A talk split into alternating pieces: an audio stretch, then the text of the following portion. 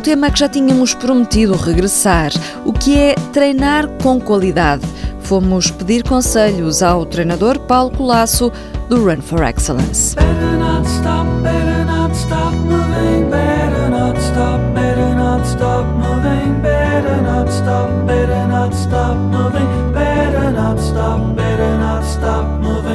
São dicas de corrida úteis e que, acima de tudo, podem ajudá-lo a correr melhor. O treinador Paulo Colasso relembra nesta conversa regras fundamentais do treino: fortalecimento muscular, técnica de corrida, descanso, nível de intensidade. Tudo conta para treinar com qualidade.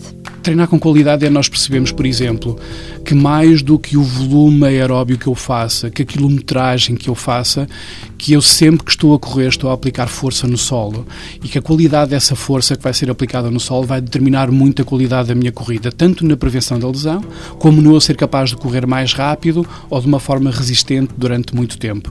Isto significa que os aspectos musculares são vitais, os aspectos técnicos são vitais, significa que se eu estiver a fazer um treino de uma hora e meia e ao fim de 45 minutos estiver a aumentar tempos de apoio e a correr de uma forma inadequada, eu estou a decorar uma corrida errada para mim, teria mais benefício em cortar para metade do tempo, e nós só pensamos muitas vezes numa perspectiva mais cardiovascular da resistência e não pensamos naquilo que é vital na corrida, que é transportar o peso do meu corpo.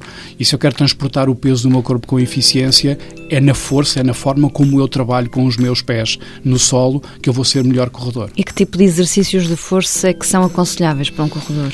Obviamente há níveis diferentes. Se eu estiver a falar num corredor recreativo, nós falamos muito naquilo que é o trabalho de força preventivo de lesões, em que trabalhamos muito o reforço muscular, particularmente do pé, da perna e trabalho do core, e desenvolvemos muitos exercícios com o peso do corpo, alguns exercícios pliométricos de baixo impacto e muito trabalho de técnica de corrida com algum volume para criar aumentos de resistência muscular. Se estivermos a falar em atletas de elite, como a força já é determinante para aumentar a quantidade de força que aplicamos no solo, para que eu me consiga deslocar mais rápido, aí já entramos numa outra dimensão do treino de força com cargas adicionais, com trabalho de multilançamentos, trabalho de força explosiva, já com outras componentes mais enriquecidas. Aliás, no vosso site, no Run for Excellence, eh, a, propósito do treino de força, estão lá bem explícitos os exemplos, exemplos, de algumas pranchas bem. que são, são úteis as pranchas? Certo. Sim, nós colocamos coisas muito simples uh, no nosso site para que as pessoas possam identificar e possam pensar que até algumas possam uh, traduzir nos seus treinos reais no dia a dia. As pranchas Obviamente aqui o que eu tenho é que adaptar, individualizar. Sei lá, nós muitas vezes temos algumas pessoas que apresentam lesões muito específicas, como por exemplo uma pessoa que tem determinado tipo de lesões nos e anda sempre com as ditas pubalgias e muitas vezes identificamos fragilidades musculares. Que conseguimos corrigir muito facilmente com exercícios com o peso do corpo. Basta que eu tenha toda a minha cadeia muscular posterior enfraquecida, com isquiotibiais fracos, com os glúteos fracos, que vou necessitar para correr melhor. E consigo muitas vezes de uma forma simples, sem grande instrumentação, fazer um trabalho de reforço muscular fantástico. E procuramos fazer essas aproximações e inspirar as pessoas também a perceberem que na corrida não podem e não devem apenas correr e que devem enriquecer o seu trabalho para que o corpo, em termos musculares, esteja muito mais capaz, muito mais competente de fazer a corrida com muito mais qualidade. E quanto à técnica de corrida propriamente dita, não é mais aconselhável a atletas de distâncias curtas? Os, os atletas de fundo também devem praticar? Depende da forma como eu encarar o trabalho de técnica de corrida. Às vezes eh, é complicado dizer, bom, isto deve ser feito ou isto não deve ser feito. O que eu primeiro tenho que pensar é como é que eu vou fazer. Se eu pensar num corredor de 800 metros, eu obviamente vou utilizar a técnica de corrida com níveis de intensidade, de frequência gestual, de cuidados de trabalho ao nível da postura completamente diferentes do indivíduo que vai fazer uma maratona. Se eu tiver um indivíduo que vai fazer provas mais longas ou que é mais recreativo, nós fazemos imenso trabalho de técnica e utilizamos a técnica para fazer com que ele tenha maior estímulo muscular por unidade de tempo e que ele consiga produzir muito mais trabalho de resistência muscular e por vezes se eu fizer um trabalho de técnica de corrida que envolve, imaginemos 800 ou 1000 metros de trabalho de técnica de corrida, eu consigo aumentar significativamente os níveis de resistência muscular. E alguns corredores dizem-nos depois como é que eu estou a melhorar na meia maratona ou na maratona quando eu estou a fazer menos quilómetros do que fazia antes. Está a fazer menos quilómetros, mas está a trabalhar muito mais, de uma forma muito mais rica, a capacidade muscular que ele necessita para empurrar, para transportar o peso do corpo e não ter fadiga muscular. E então, na fase final de uma maratona, grande parte dos corredores recreativos o que entram é numa falência muscular e numa incapacidade de preservar alguns fatores técnicos críticos na corrida e se conseguimos melhorar isso, conseguimos melhorar imensas coisas num corredor. Falou da questão da prevenção das lesões Que erros é que encontra mais frequentemente nos corredores, para além dessa questão da falta de, de treino de força? Identificamos corredores que fazem muitos volumes de treino exagerados por sessão de treino e por volume semanal carga semanal, que de facto não deviam fazer esses volumes de treino, porque se eu aumentar muito o volume de treino, aumentar muito o tempo de apoio e tiver cada vez mais a receber o peso do meu corpo sobre o apoio em tempos de apoio muito elevados, eu estou a criar uma sobrecarga que normalmente me vai levar à lesão e acaba por ser um erro que depois também leva à lesão em si a participação competitiva que não é pensada, que é irracional.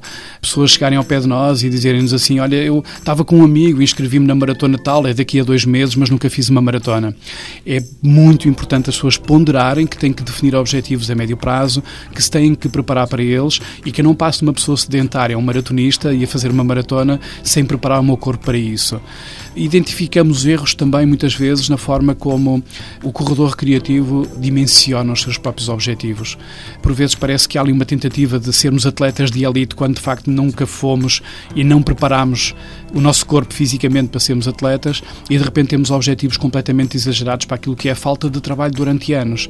Eu só consigo ter um corpo preparado para determinados níveis de rendimento e para determinadas competições se eu andei uma determinada quantidade de anos a preparar-me para isso. Nós, que nós atletas de elite, falamos sempre sempre em mais de 10 anos de treino. E eu às vezes vejo corredores que num ano já têm objetivos de fazer marcas da maratona que não fazem muito sentido.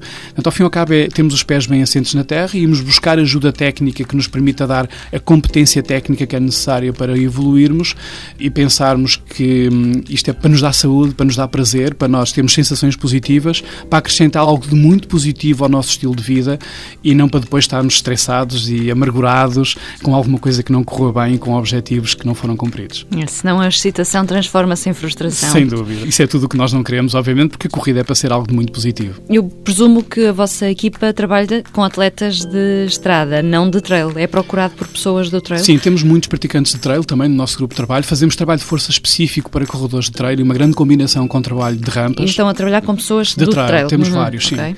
Eh, e que se preparam para vários tipos de competição, emblemáticas no trail. E uma das coisas que nos preocupamos muito com os corredores de trail tem muito a ver também, muitas vezes, com alguns corredores de trail, não são todos, se colocarem perante dificuldades que são extremas, porque muitas vezes há provas e nós conhecemos que têm um nível de tecnicidade, por vezes é uma prova muito técnica, mas na verdade o técnico significa muito duro por vezes. São as chamadas um, provas extreme, não é? Sim, e que de facto colocam uma agressão muito forte. E esses atletas, mesmo que sejam atletas recreativos, têm que ter um trabalho muito bom a nível de reforço muscular têm que saber correr para que possam adaptar a forma de correr a características completamente diferentes e é completamente diferente saber correr em subida ou saber correr em descida e saber como organizar a nossa postura e como colocar a nossa anca para tirar proveito desse trabalho e temos tido um trabalho muito interessante com corredores de trail. O que me assusta mais no trail é que vêem-se pessoas que têm pouca consciência da dificuldade de algumas provas com as quais se confrontam e não vejo nenhum problema no trail desde que de facto as pessoas pensem que se fazer 40 km em estrada numa maratona ou 42, que é já agressivo, fazer mais do que isso, às vezes, em determinados circuitos de trail, é extremamente agressivo, as pessoas têm que ter consciência disso. E aí temos tido a sorte de quando falamos com os praticantes e quando lhes apresentamos as estratégias de treino, de facilmente eles entenderem o discurso, de adotarem aquilo como uma estratégia de trabalho para eles e andarem fortemente motivados. Treine bem, corra melhor. Run Like Hell, Pink Floyd. Boa semana, boas corridas.